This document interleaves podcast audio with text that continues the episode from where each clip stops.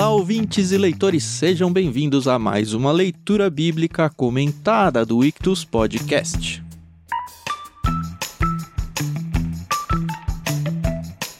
Eu sou o Thiago André Monteiro, arroba Vulgutan, e estou aqui com o Thiago Moreira e com a Carol Simão, como vocês bem sabem, para a gente lidar com o capítulo 38 do livro de Gênesis, um hiato na história do último personagem principal aí, José. Tudo bem, pessoal? Oi, pessoal, tudo bem? Aqui é a Carol Simão. Pois é, e que história, né? Acho que a gente vai ter alguma coisa aí para comentar, né? Esperamos que sim. Sejam todos bem-vindos aí ao capítulo 38 de Gênesis. De fato, um capítulo um pouco surpreendente, porque a gente acabou de entrar na história de José e de repente a gente para tudo e começa uma nova história para depois voltar. Mas interessante e que tem repercussões muito importantes em toda a escritura. Verdade. E é uma história da estilo João Kleber, né? Para, para, para, para, para. E aí vai vir um negócio meio esquisito, né? É.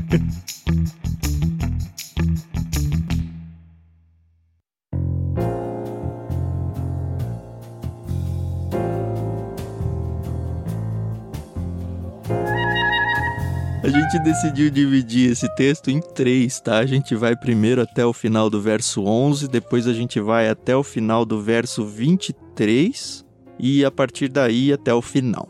Eu vou fazer a primeira leitura, o Tiago Moreira vai fazer a segunda, a Carol vai fazer a terceira, lembrando a todos os ouvintes que estamos fazendo a leitura na tradução NVT da Mundo Cristão, a qual nós temos nossa eterna gratidão aí por ter emprestado os direitos para a gente usar no podcast bem como ao áudio do álbum Inspiração em Três Tons da pianista Maria Lídia.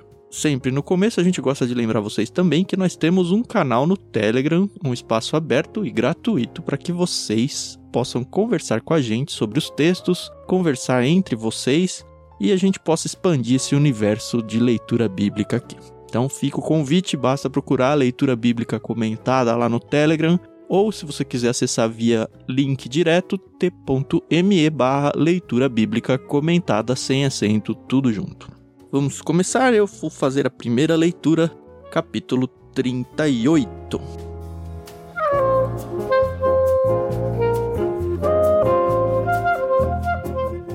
Por essa época, Judá saiu de casa e se mudou para Adulão, onde foi morar na casa de um homem chamado Hira Ali Judá viu uma mulher cananita, filha de Suá, e se casou com ela. Teve relações com a mulher e ela engravidou e deu à luz um filho que ele chamou de Er. Ela engravidou novamente e deu à luz outro filho que chamou de Onã. Quando estavam morando em Quezibe, ela deu à luz o terceiro filho e o chamou de Selá. No devido tempo, Judá arranjou o casamento de Er, seu filho mais velho, com uma moça chamada Tamar. Mas Er era um homem perverso aos olhos do Senhor, por isso o Senhor lhe tirou a vida. Então Judá disse a Onã, irmão de Er: Case-se com Tamar, como é exigido para com a viúva do irmão. Você deve gerar um herdeiro para seu irmão. Onã, porém, não estava disposto a ter um filho que não seria seu herdeiro. Por isso, cada vez que tinha relações com a mulher de seu irmão, derramava o sêmen no chão. Desse modo, evitava que Tamar tivesse um filho que pertenceria ao irmão dele. O Senhor, porém, considerou maldade a sua atitude e por isso também tirou a vida de Onã. Então Judá disse à sua nora Tamar: Volte para a casa de seus pais e permaneça viúva até que meu filho Selá tenha idade suficiente para se casar com você. Na verdade, Judá disse isso apenas porque temia que Selá também morresse como seus dois irmãos.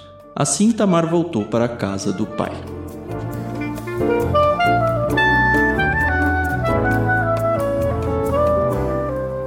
Acho que o primeiro estranhamento nosso é justamente o que a gente falou na abertura. José tinha sido apresentado, tinha acontecido no capítulo anterior toda aquela questão dele ser vendido para o Egito, e a gente tá todo tenso para ver o que vai acontecer e de repente muda o foco para o irmão dele, Judá, e num primeiro momento parece o que que isso tá fazendo aqui, né? Mas se você for começar a olhar um pouco, tem alguns motivos para esse texto entrar aqui. Eu acho que olhando num panorama maior da Bíblia, essa história é importante de ser contada, e não necessariamente aqui, mas importante de ser contada, por causa do Judá e de toda a sua descendência que viria. Afinal, Cristo é a descendência de Judá. Então, sem esse trecho aqui, ia ficar muito difícil entender o que aconteceu na genealogia de Cristo. Pensando de uma maneira atemporal, é por isso que esse texto está descrito. E por que aqui? Eu acho que esse primeiro começo aqui do verso 1, por essa época, responde um pouco. Eu realmente acredito que não cabe toda a história aqui, porque aqui a gente vai ver que ele se casou, ele teve filhos, os filhos se tornaram adultos, e aí depois morreu e teve que esperar o selar crescer, e a gente vai ver no fim do capítulo que isso acontece. E não deu tempo de acontecer tudo, mas é mais ou menos por essa época, e aí a gente vai para comentaristas e começa a descobrir que, ah, talvez seja um pouco antes do José ter sido levado para ser vendido, talvez tenha sido um pouquinho depois de Siquém. É, os comentaristas eles não conseguem pontuar muito bem na linha do tempo isso, mas é mais ou menos por essa época, como o próprio texto abre falando. É, o que a gente sabe, por exemplo, é que no capítulo anterior, capítulo 37, Judá estava lá naquela ocasião onde José foi vendido. Sim, então. Sim. E ele não tinha mudado para longe dos pais ainda, pelo menos aparentemente, Exato. né? Sim, estava cuidando dos rebanhos do pai, o que pressupõe que ele morava lá com Jacó. Então, provavelmente esse capítulo 38 é posterior à história do 37 mesmo. Uhum.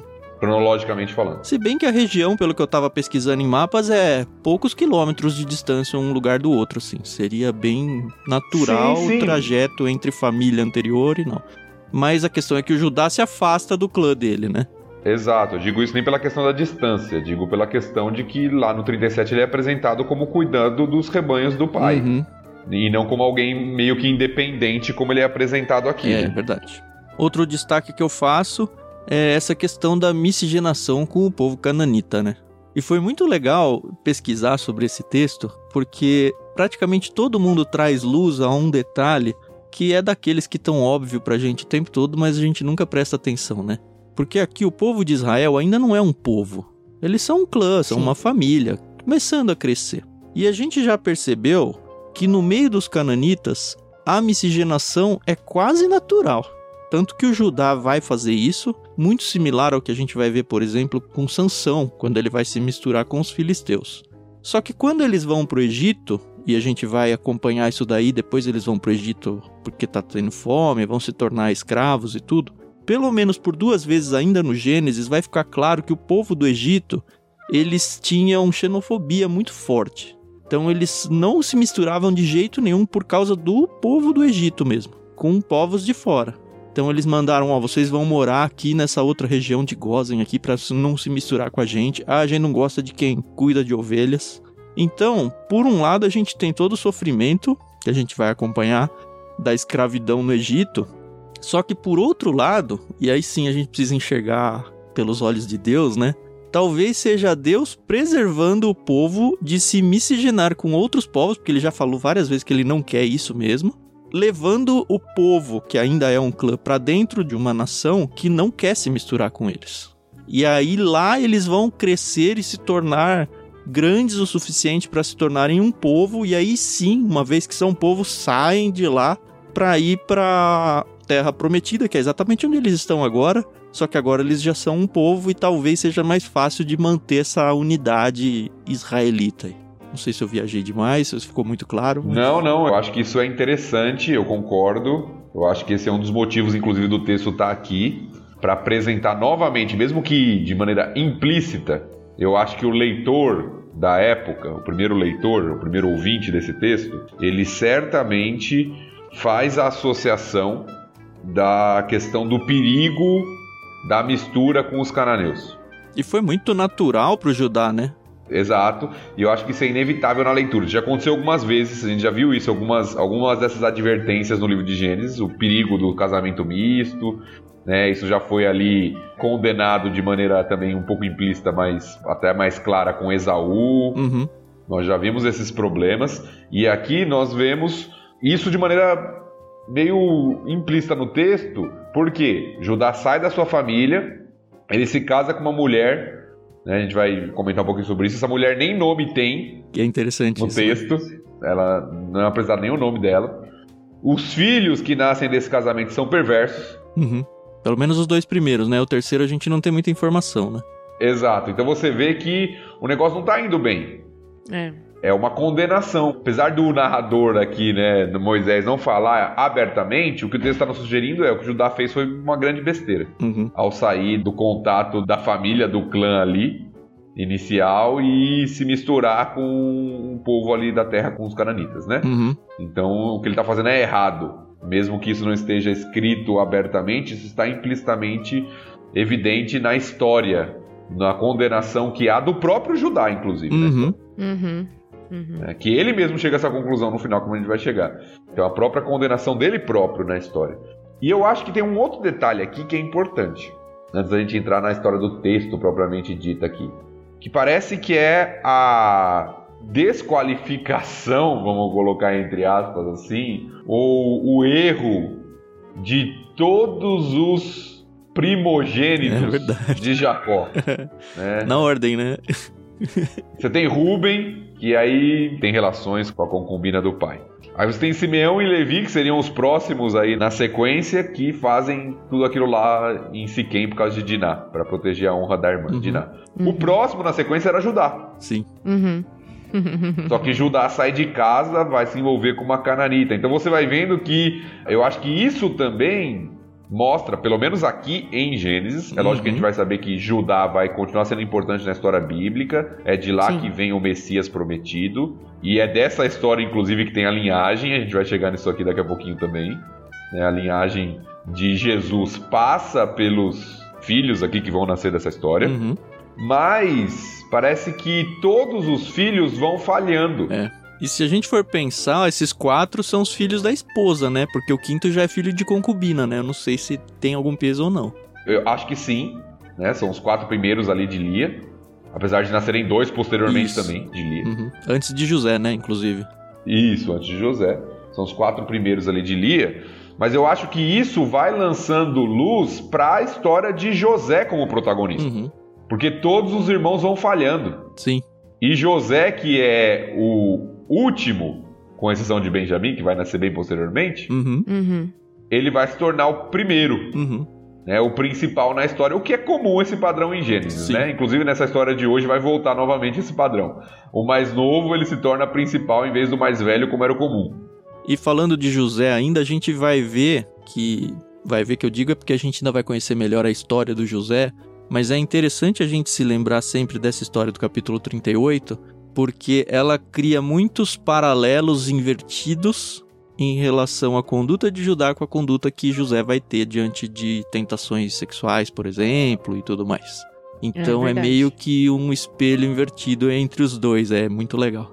Eu queria muito, seguindo aqui na história, entender o que é essa lei do levirato. Quer dizer, eu entendo, eu sei. Mas a gente não tem aqui um, um início de onde ela surgiu, né? A gente só sabe que isso já era uma prática muito antiga do povo lá do Oriente, né? Mas eu não sei se todo mundo que ouve a gente sabe o que ela significa. E aí eu acho que valeria a pena a gente dar uma elucidada. Sim, Pensando no na lei mosaica, é um negócio que vai aparecer lá, se eu não me engano, é Deuteronômio 25 a partir do verso 5. Que acho que até vale a pena ler, né? vale. Vou ler na própria NVT aqui. Uhum. Deuteronômio capítulo 25, de 5 em diante, vai narrar essa lei, que é posterior a essa história, mas como a Carol já citou, o costume parece já existir aqui na época. É pressuposto nessa história esse Uhum. costume já. Uhum. que diz o seguinte: Se dois irmãos estiverem morando juntos na mesma propriedade e um deles morrer sem deixar filhos, a viúva não se casará com alguém de fora da família. O irmão de seu marido se casará com ela e eles terão relações sexuais. Desse modo, ele cumprirá os deveres de cunhado. O primeiro filho que ela tiver com ele será considerado filho do irmão falecido, para que seu nome não seja esquecido em Israel. Se contudo o homem se recusar a casar-se com a viúva de seu irmão, ele irá até a porta da cidade e dirá às autoridades ali reunidas: O irmão de meu falecido esposo se recusa a preservar o nome do irmão em Israel. Não quer cumprir os deveres de cunhado, casando-se comigo. As autoridades da cidade o convocarão e conversarão com ele. Se ainda assim ele insistir e disser não quero me casar com ela, a viúva se aproximará do homem na presença das autoridades, tirará a sandália do pé dele e cuspirá em seu rosto. Em seguida, ela declarará: É isso que acontece com um homem que se recusa a dar filhos para seu irmão. Desse dia em diante, a família dele será chamada em Israel de família do descalçado. A gente vê uma coisa parecida com isso no livro de Ruth, né? Exato. Ah, é verdade. verdade. Exatamente. Que é a história lá de Boaz, Uhum. como um parente resgatador, que ele não era O primeiro da lista, né? isso, não era irmão, mas era parte da família ali e poderia cumprir isso que a lei aqui está, está mandando. O primeiro deveria Aham. ser o mais próximo, o parente mais próximo. Que inclusive Uhum. perde as sandálias lá em Ruth, né? É, é esse- exatamente esse costume de Deuteronômio, Uhum. que era um- um- algo vergonhoso. Uhum. Uhum. Não só a sandália, como o próprio cuspir no rosto. Ele não está Né? cumprindo um dever que ele deveria cumprir e geralmente não se cumpria por questões, inclusive financeiras. Uhum. Porque o fato Ah, de você tá. assumir esse relacionamento e ter um filho que não vai ser seu herdeiro significa que você vai ter que dividir a sua herança. Uhum. Que era o que o Uhum. cara lá em Ruth não quis fazer e claramente é o que o Onan aqui não quer fazer também, né? Ele não Exato. quer ter prejuízo financeiro mesmo. Exatamente. Então era algo para não perder a linhagem em Israel, como é dito aqui, para que aquele homem que morreu sem poder ter filhos, ele tenha uma linhagem, a linhagem daquela família continue, mas para quem iria suprir isso, Hum. isso significa que ele iria dividir a herança em dois, pelo menos. Uhum. Se ele tivesse o filho que passaria a ser considerado do irmão falecido e o filho dele, já seriam pelo menos duas divisões aqui. Sim. Sim, sim. Tratar É. como dois primogênitos, porque são duas famílias diferentes, né? Exatamente. Agora, a Exatamente. gente não tinha lei mosaica ainda, né? Uhum. Não E tinha. aí a gente fala, tá, mas por que, que ele tá mencionando isso como se fosse algo tão natural? E aí é muito legal você pesquisar coisas históricas, porque a gente descobre, por exemplo, que os hititas e os assírios também tinham esse costume, e aí sim é da época deles. Inclusive, pela lei hitita, não precisaria ser o cunhado. Aliás, levir é cunhado em latim, então vem daí o nome levirato. Mas no caso dos hititas, não precisava ser o cunhado. Se não tivesse irmãos, poderia ser o pai, que é o que vai acontecer na história hoje. Ou não, vai. é, vai é, É, meio é, que. a força, através de uma né? trama. Isso. Mas É. assim, é interessante que o texto, a gente vai ver isso mais adiante, ele não vai condenar a Tamar. Porque era o costume. Talvez, ele também não vai exaltar, mas talvez, se for para escolher entre condenar e exaltar, talvez exaltar a atitude dela para tentar preservar a sua descendência aí seja mais louvável do que reprovável. Né? É, o texto apresenta. É claro que a gente vai questionar os meios, Uhum. mas o texto apresenta Tamar, isso claramente, como mais justa do que Judá. Sim. Aliás, Tamar Olha. e Ruth são as únicas duas mulheres que aparecem na genealogia de Cristo, né? As duas que Exato. passaram É por situações muito próximas aí. Pois é. E eu li também que a lei do levirato, ela só valia quando não tinha filhos, né? Quando a mulher, o, o homem morreu e a mulher ficou viúva Uhum. sem filhos, né? Sim, sim. E eu nem sei se vale comentar, mas nessa leitura que eu fiz, ele cita até Levítico 18, falando que era expressamente proibido que o homem se casasse com sua cunhada desde que ela já tivesse filhos. E foi o que aconteceu com Herodes, né? Que ele. Eu nem sei, gente. Foi a leitura que eu fiz, tá bom? Desculpa se eu tô falando aí qualquer bobagem. Mas eh, na leitura que eu fiz, tá? Herodes Antipas foi um que cometeu esse pecado e por isso foi denunciado por João Batista. Uhum. Não é possível saber até que ponto a lei do levirato estava sendo obedecida nos dias do Novo Testamento. A lei era muito pra preservar mesmo. Aham. Eu acho que preservar É, até então. a viúva, né? Porque ela, quando se tornava viúva, normalmente quem cuidava dela eram os filhos, né? E não tinha no caso. É, não, não tinha igreja naquela época, né? É, se é que a igreja tem cuidado das viúvas hoje em dia, né? Mas esse é outro assunto. Ai, ai, ai. Deixa eu só fazer uma, um parênteses aqui. Você falou algo que me chamou a atenção aqui sobre as mulheres presentes na genealogia de Jesus, mas tem mais, viu? Tem Tamar, tem Raabe, ah, é a prostituta Ah, Rabi, é verdade. Tem Ruth e tem Batseba. Ah, é, né? E Maria, E Maria. Depende da é. genealogia, passa por Maria em vez de José, né? em Mateus, né? Uhum. O que mais uma vez prova que eram mulheres totalmente, né, fora da caixa, né? Tem uma outra coisa que eu aprendi quando eu já tava adulto, tá? Aliás, quem me falou isso foi nem um cristão. E aí eu liguei os pontos. Vocês conhecem a palavra onanismo ou não? Sim. Não. Pois é, então. Acho que vale falar, porque se não falar aqui, não vou falar nunca mais, né?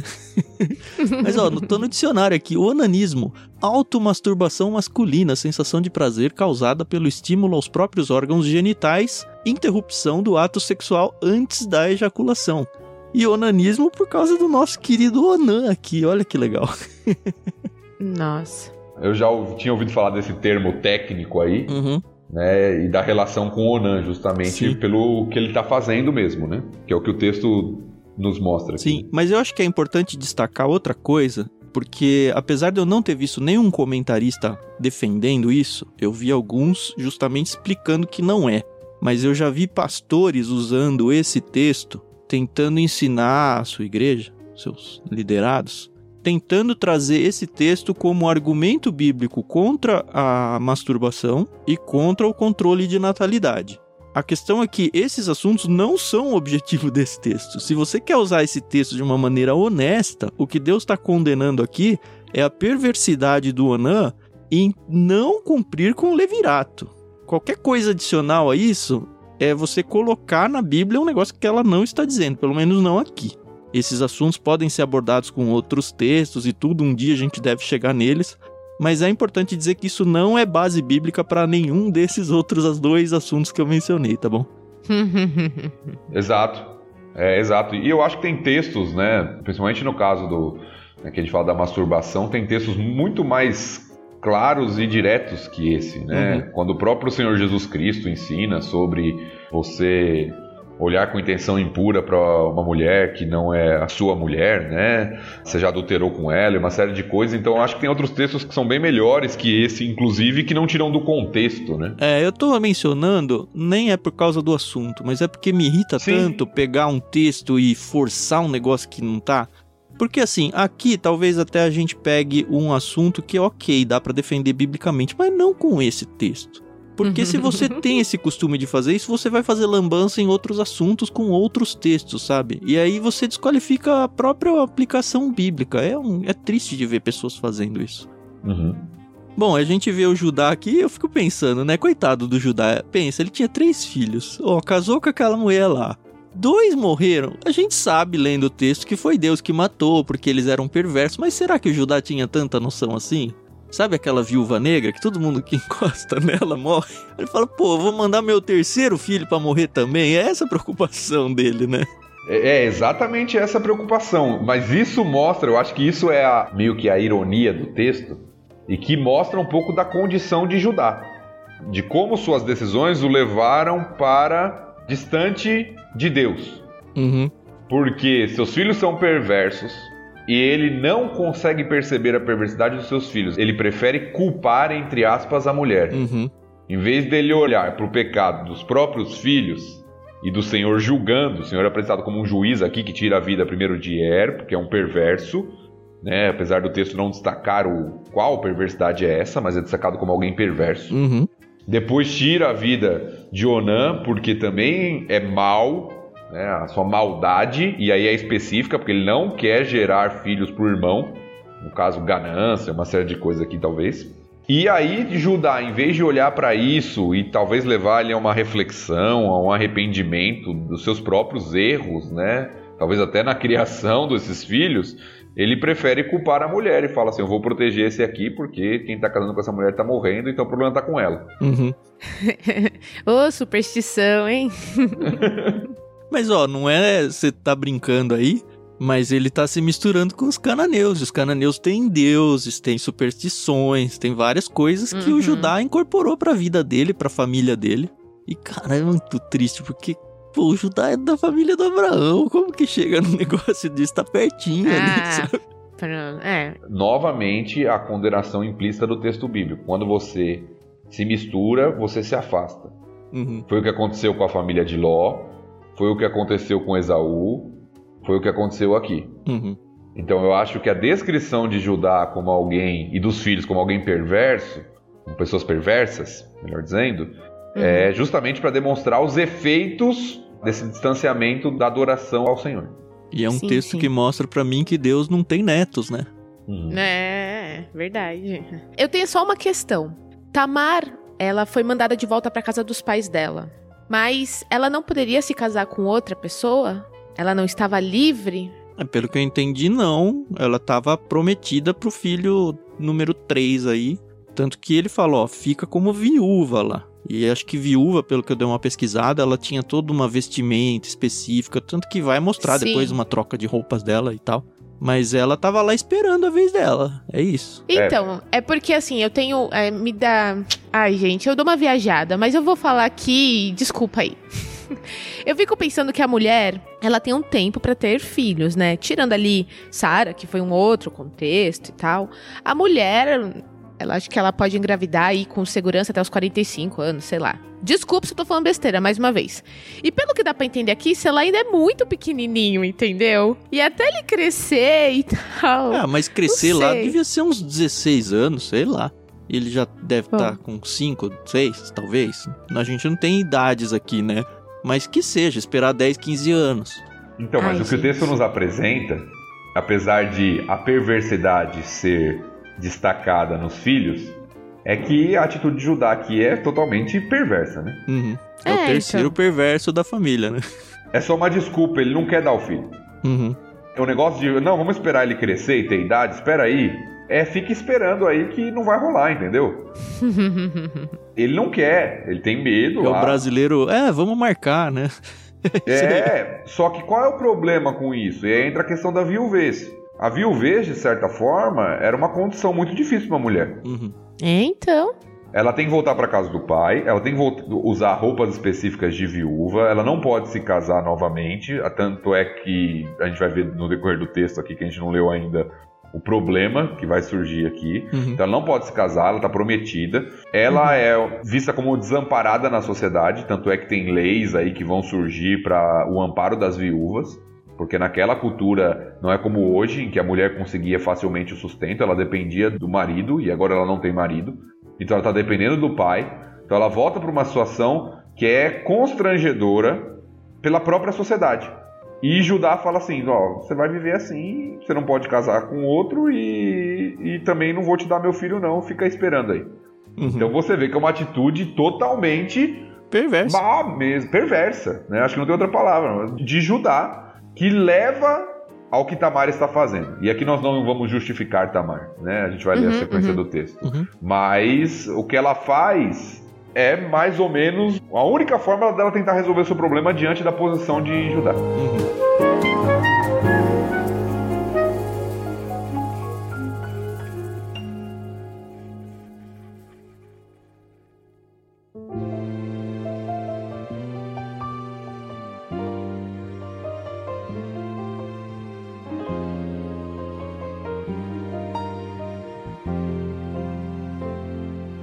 Aliás, acho que já dá pra gente seguir, né? Acho que sim. É você, né, Thiago? Ah, é verdade, sou eu. Versículos 12 a 23. Então vamos fazer a leitura aqui.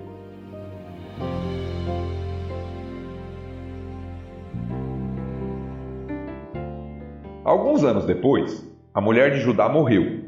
Quando terminou o período de luto, Judá e seu amigo Ira, o Adulamita, subiram a Tina para supervisionar a tosquia das ovelhas de Judá.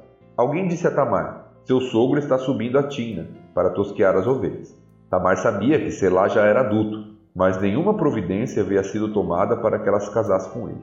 Por isso trocou suas roupas de viúva e, para disfarçar-se, cobriu-os com um véu. Depois foi sentar-se junto à entrada da vila de Naim, no caminho para Tina. Judá a viu e pensou que fosse uma prostituta, pois ela estava com o rosto coberto. Ele parou à beira da estrada e, sem saber que era sua própria nora, disse: Quero me deitar com você. Quanto você me pagará para deitar-se comigo? perguntou Tamar. Eu lhe mandarei um cabrito do meu rebanho, prometeu Judá. Mas o que me dá como garantia de que mandará o cabrito? perguntou ela. Que tipo de garantia você quer? replicou ele.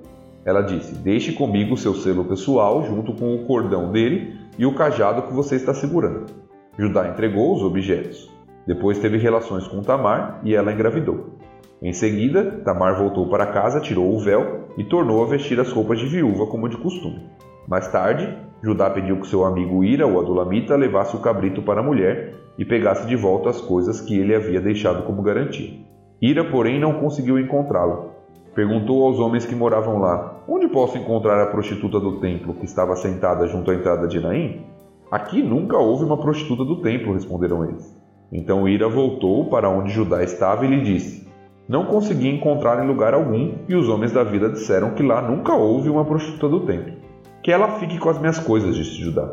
Mandei o cabrito como tínhamos combinado, mas você não a encontrou. Se voltássemos para procurá-la, o povo da vila zombaria de nós.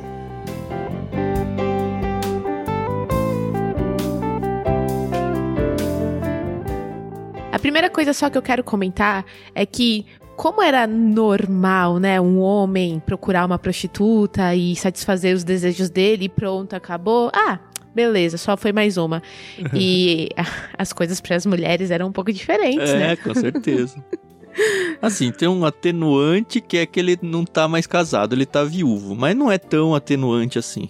É interessante ver que na Bíblia não tem muito a prostituição ela não é considerada muito como adultério, dá essa impressão, pelo menos no Antigo Testamento. É, mas ela é condenada, é um. Sim, é sim. um pecado condenado na lei. Sim, Aham, mas é interessante que era tão natural, como a Carol falou. Tá certo que ele tá fora do contexto aqui de Deus, ele já se misturou com os povos da terra, então acho que era tão natural para eles quanto é natural para nós fora dos meios de igreja aqui hoje em dia, pros nossos amigos aí. Ah, é isso aí, eles falam como se fosse comprar pão na padaria. E aqui tem um contexto que a gente vai chegar, não quero adiantar, que é o contexto de prostituição cultual. Isso. E tem uma Hum. questão importante aqui, né? Ela é vista como uma prostituta do templo. Uhum. Então tem uma questão que a gente tem que entender aqui que é importante. Agora, o que eu ia falar, na verdade, tem um texto bíblico que está em Oséias, que fala um pouquinho sobre isso que essa bola que a Carol levantou. Me surgiu esse texto na minha pesquisa desse texto que a gente está estudando hoje, inclusive. Uhum. Uhum. Está em Oséias capítulo 4, que diz o seguinte, versículos 13 e 14. Uma condenação para o povo aqui, tá? Oferecem sacrifícios a ídolos no alto dos montes. Sobem as colinas para queimar incenso. A sombra agradável de carvalhos, álamos e terebintos. Por isso suas filhas se voltam para a prostituição, e suas noras cometem adultério. Aí o versículo 14. Mas por que eu as castigaria por sua prostituição e adultério? Pois seus homens fazem a mesma coisa, pecando com prostitutas de rua e dos santuários. Ó povo sem entendimento, você segue rumo à destruição. Nossa. É condenado igual, né? Exatamente, aqui em Oséias, Deus condena o que talvez para a cultura fosse mais comum. Para o homem não tem problema, para a mulher tem. E aí Deus fala assim: por que eu castigaria, eu condenaria as mulheres se os homens fazem a mesma coisa? Uhum. É interessante ver a vida de Jesus, né? Pelo carinho e atenção que ele tinha para com as prostitutas, né? Sim! É. Né? E não só as prostitutas, mas todos aqueles que eram os excluídos da sociedade de alguma Uhum, forma. Né? Sim, sim, sim. Esse é um bom texto para aquelas pessoas que acham que, de alguma forma, a Bíblia Machista. possa né? soar machista. É, eu já ouvi isso e longe disso, gente, longe disso. Deus, ele prepara aqui o terreno e depois ele dá a resposta aqui, Uhum. ó. Você acha que é? Toma. Bom, o texto que a gente leu, voltando aqui para o texto que a gente acabou de ler, primeiro mostra a morte da mulher de Judá, Uhum. Uhum. que como a gente disse lá no começo, não tem nome. E eu creio que, não que ela não tenha nome, né? Mas o nome não é apresentado no texto. Sim. E eu acho que isso é um artifício literário, inclusive. Com certeza. Tá? Tem algumas personagens bíblicos que não são apresentados o nome, e a ideia geralmente quando não é apresentado é porque justamente para mostrar que eles não têm tanta. Não é dado muito valor a eles. Uhum. É artifício literário até hoje. Você só dá nome para personagens importantes. Se não se falar, é a mãe do fulano. Que é o fulano que é o importante, não a mãe dele. Sim. Só Dostoiévski não faz isso. Então você tem, por exemplo, lá, a mulher de Jó. Ela não tem Uhum. nome na história. É verdade. Isso é uma espécie de condenação a- às atitudes dela. Por Uhum. outro lado, a mulher pecadora que unge os pés de Jesus em Lucas também não tem nome. Nem a mulher do que virou estátua de sal e é uma história importante. Sim. É, mas aquela história lá de Lucas ela é vista como uma personagem importante, mas pela sociedade renegada. Ninguém nem sabe o nome dela, Uhum. né?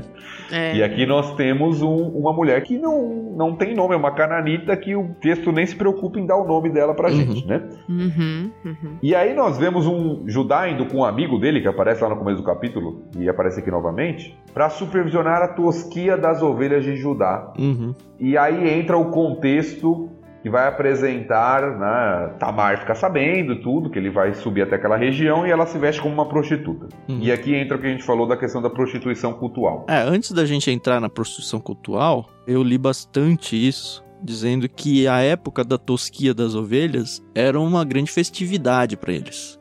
Exato. Então não é, ah, tô indo lá como meu dia de trabalho. Eu ó, tô indo lá para um evento, quase um evento social ali. Então vai Sim. rolar muita coisa, inclusive a prostituição fazia parte de todo o contexto ali. É isso aí.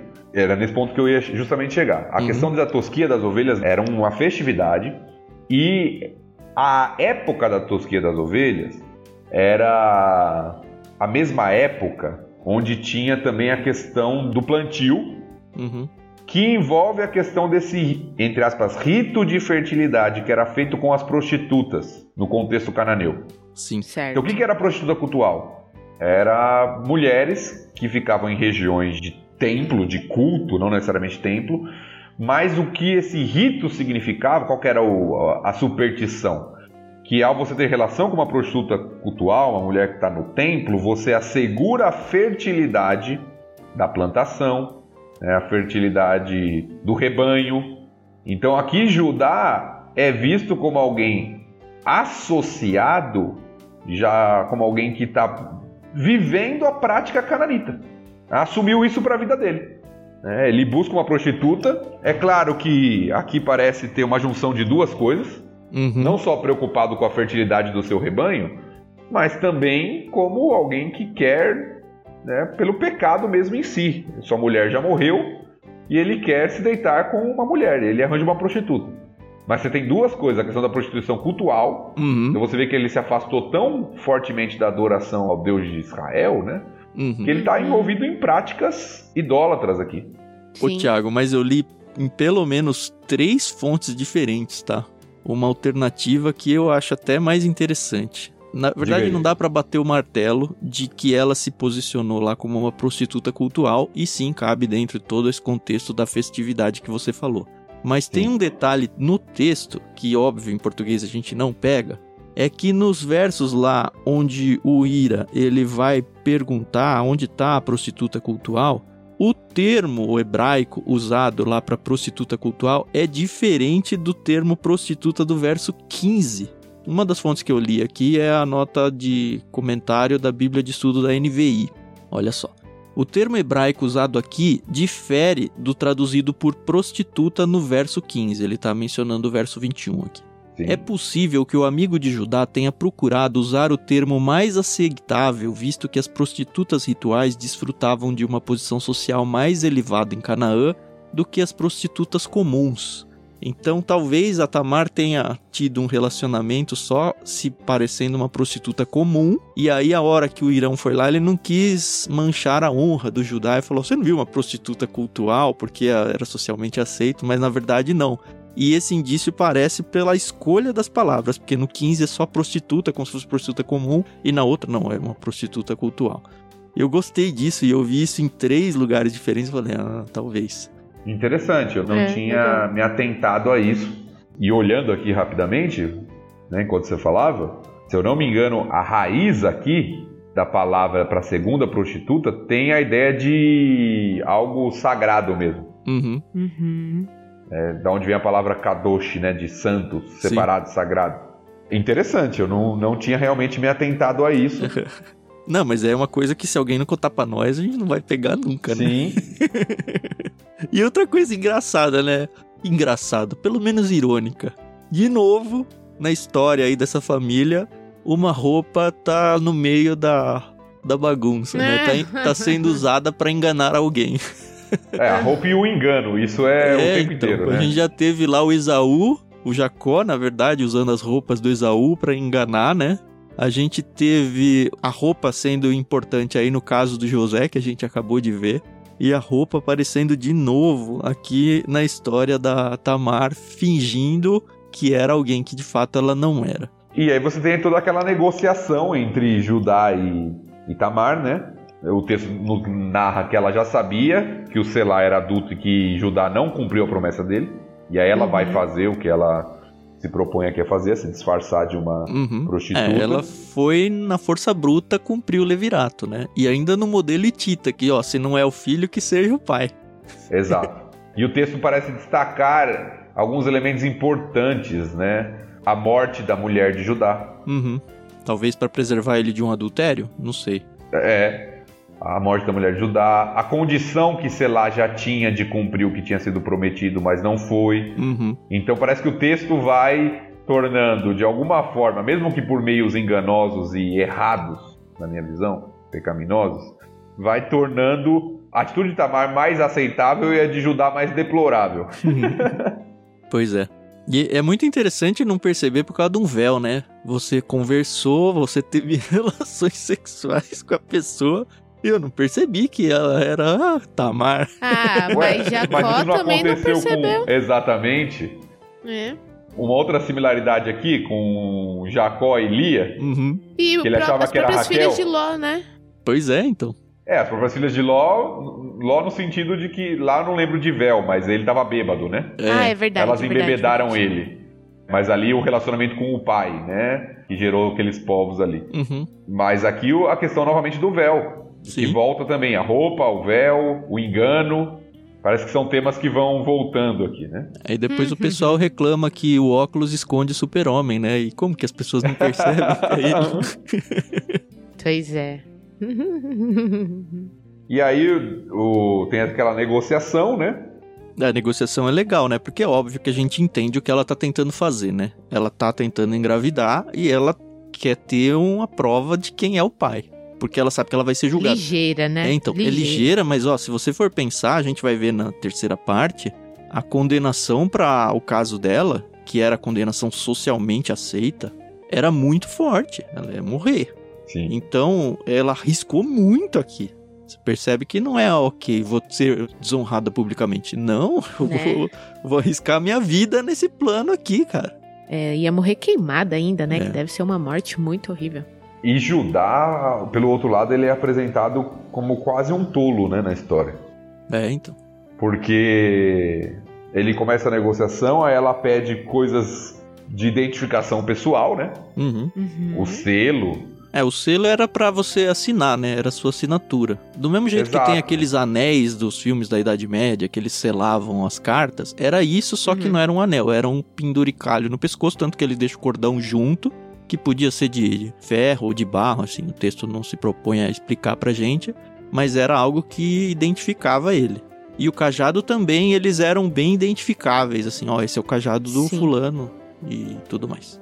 É, não é uma coisa que ela achou ali jogado no chão, né? Ah, isso aqui é dele, né? É uma coisa muito pessoal. Sim. É, e ele meio que despreza isso, né? Quando o amigo É. volta, quando o amigo vai lá, procura, não acha, ele fala, "Que- deixa ela ficar com as minhas coisas então, né? Ele... Mas é que ele tinha medo da desonra de ficar procurando uma prostituta. O último verso que a gente Exatamente. leu aí fala isso, né? Foi o 23, né? Isso. Mas você não encontrou. Se voltássemos para procurá-la, o povo da vila zombaria de nós. Então a gente já vê aí que talvez o amigo dele. Interessante que ele mandou amigo, né? Não vai ele mesmo. E o amigo ainda tenta de alguma forma, talvez, preservar a honra dele aí, dando um eufemismo pra prostituta aí. E aí eles falam: não, ó, não achei pronto, não vou ficar correndo atrás de prostituta, não. É meio isso que o texto fala, né? Sim.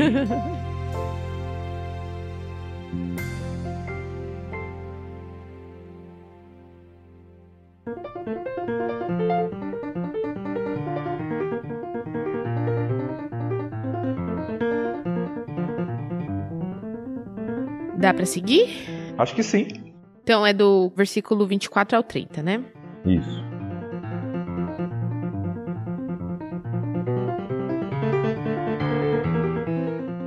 Uns três meses depois, disseram a Judá: Sua nora Tamar se comportou como prostituta e por isso está grávida. Judá ordenou: Tragam-na para fora e queime-na.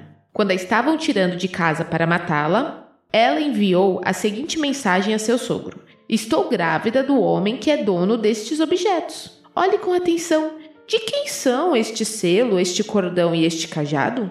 Judá os reconheceu de imediato e disse: ela é mais justa que eu, pois não tomei as providências para que ela se casasse com meu filho Selá. E Judá nunca mais teve relações com Tamar.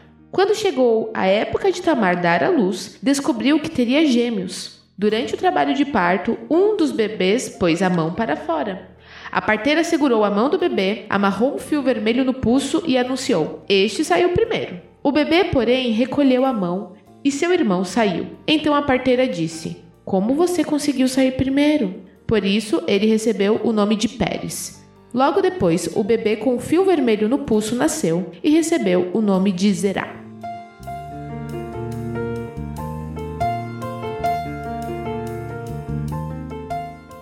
Primeira coisa que eu tenho que pontuar e que eu tenho certeza que um de vocês faria isso, mas farei eu. Como Judá é sem vergonha. Porque ele não queria dar o filho, mas assim que descobriu que ela estava grávida, não, traz aqui, vou queimar, vamos queimar. Quer dizer, queria se livrar do problema, né? Eu sei que ele ainda não sabia que ela estava grávida dele, mas que sem vergonha. Nossa, que. É a famosa Desonesto. hipocrisia, né? Faz parte Oh. do ser humano ali. É, Mas esse texto me lembra muito o texto de Natan e Davi.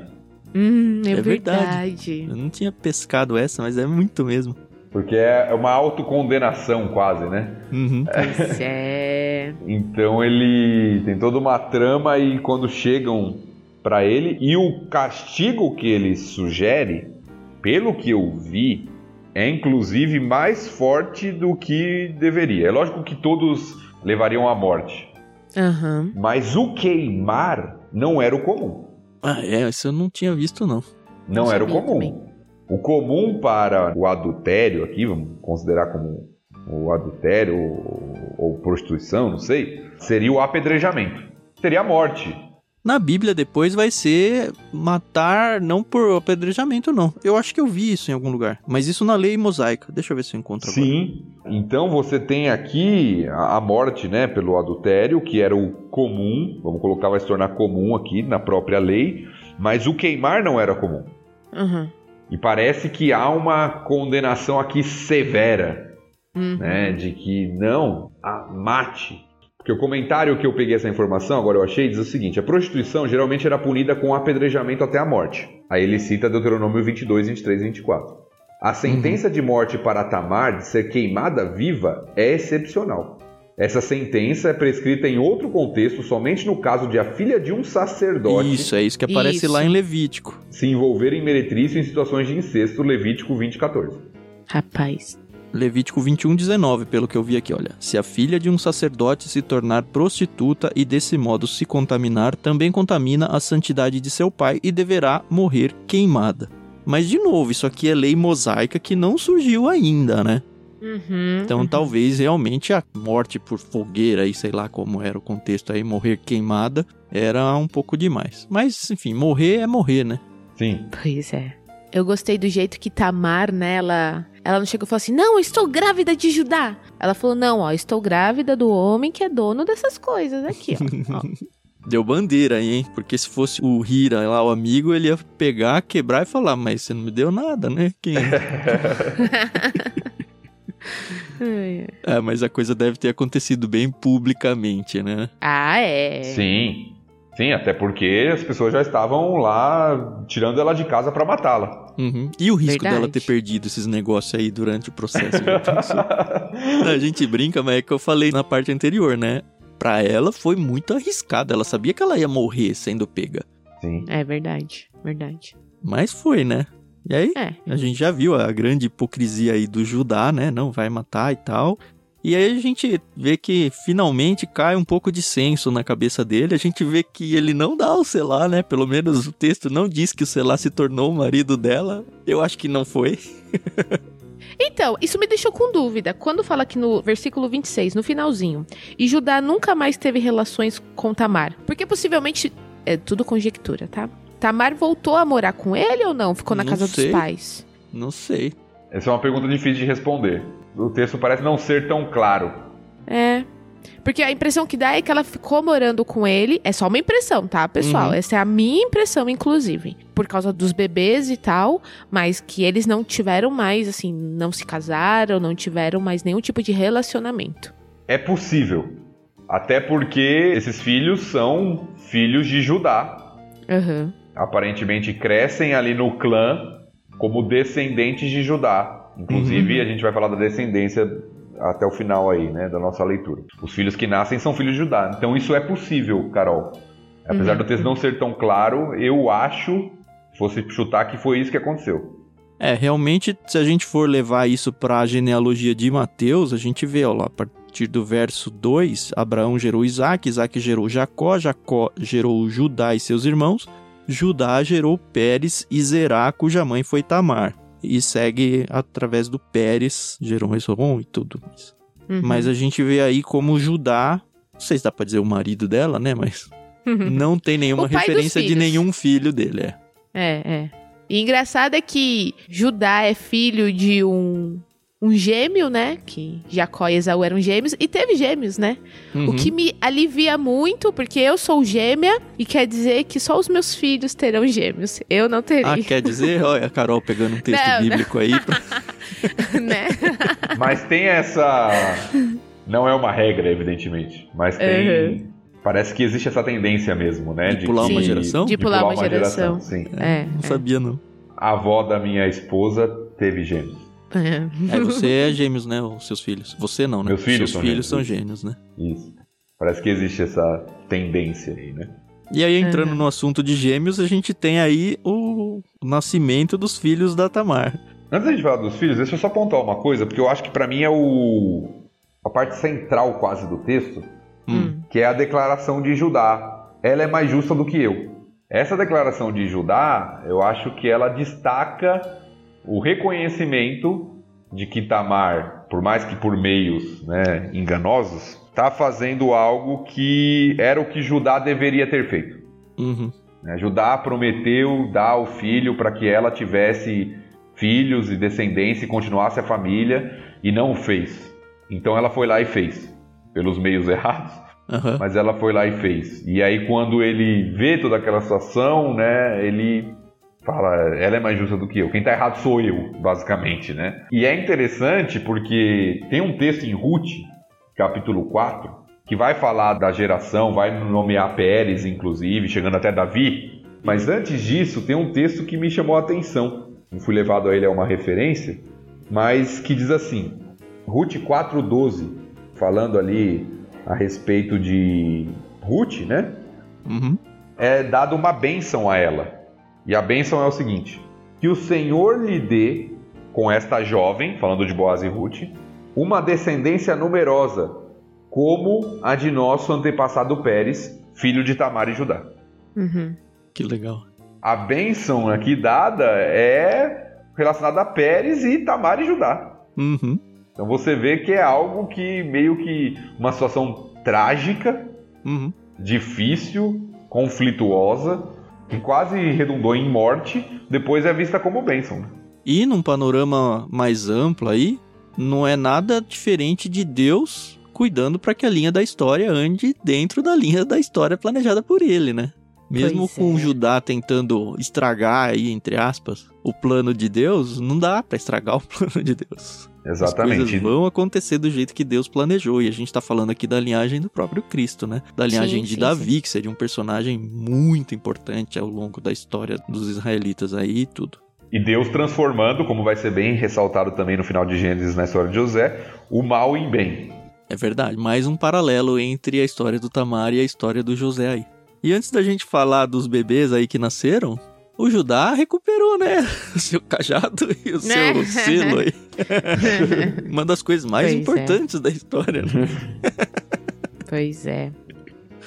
Ai, ai. Mas aí surgem os gêmeos. E que paralelo de novo, né? O próprio nascimento do Jacó e o Esaú, tal de briga no ventre. Aparentemente eles estão brigando lá. Sai um, não, depois sai o outro. E de novo aquela quebra de expectativas do primogênito, né? Porque quem que de fato é o primogênito? Quem enfiou a mão pra fora ou quem saiu primeiro? No fato foi quem saiu primeiro aqui, né? Pelo menos a sequência coloca o Pérez na frente do outro irmão. E os nomes é legal, né? De ver que sempre, né? Os nomes têm significados próximos aí. Pérez significa romper. Ele rompeu e saiu primeiro. Uhum. Uhum. E Zerá acho que é vermelho, né? Então, tem uma discussão sobre Zerá. A raiz ela pode ser parecida com o termo vermelho ou com o termo brilho. Se for vermelho, nós temos um outro paralelo aqui com é relação Esaú, né? a Esaú, exatamente. E ao fio vermelho no pulso. Ah, é mais legal pensar que é vermelho, né? Já que tá na dúvida, a gente pode escolher, né? É mais interessante, porque novamente, né? Seria, entre aspas, o primogênito, aquele que saiu a mão primeiro. Foi colocado o, o fio vermelho na mão dele para destacar que ele era o primeiro ali, mas o outro tomou a frente. Então, parece Esaú e Jacó, né? Carol, você que já teve um bebê no barriga aí, já imaginou a loucura pra sair? Deve ter sofrido pouco, né? Olha, quando eu leio esse texto, eu só penso na dor que Tamar sentiu. Porque, gente, eu não tive um, um parto normal, eu tive uma cesariana. E assim, vendo o vídeo que a gente gravou, foi ali todo um esforço para os médicos tirarem o bebê. Imagina sair uma mãozinha, deu tempo da parteira pegar um cordão, amarrar e a mãozinha volta. Não, tipo, não, não tava é encaixado os bebês. E outra coisa, não tinha nenhum tipo de anestesia, entendeu? Olha, as mulheres eram muito guerreiras naquela época. Talvez por isso que elas morressem muito mais do que Ah, as- é. hoje em dia, né? Essa Sim. parte aí, sem Sim, dúvida, Sem né? dúvida. E aí você tem esse Pérez, que não é, entre aspas, o primogênito, né? Que saiu primeiro, mas o outro tinha colocado a mão pra fora primeiro, que vai ser o grande protagonista, porque toda a geração é contada por ele, de Sim. Jesus. Sim. Não Zerá, Zerá meio cai no esquecimento. Aham. Pérez é o que toma aqui a proeminência, é através dele que vai vir Davi e, no Novo Testamento, Jesus. Então, na genealogia que você vai ver lá de Lucas, de Mateus, tá o nome de Pérez, não de Zerá.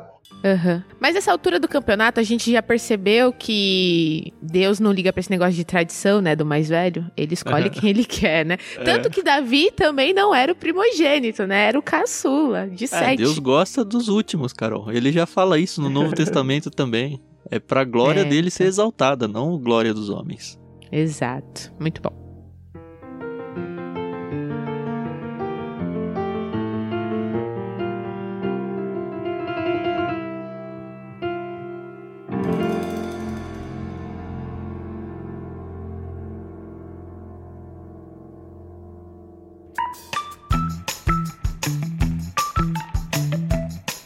Bom, a gente encerra a história do Judá e da Tamar aqui, o parênteses. A partir do capítulo seguinte, a gente vai retomar e aí sim vai até o final do livro olhando só pra José e tudo.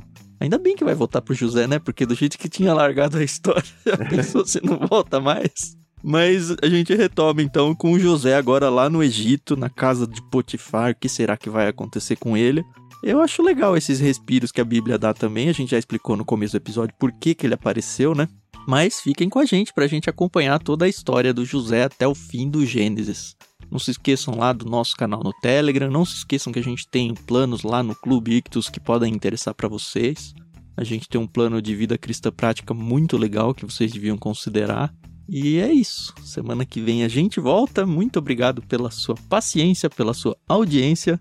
E até semana que vem. Tchau, tchau. Obrigada, pessoal. A gente se ouve no próximo episódio. Até mais.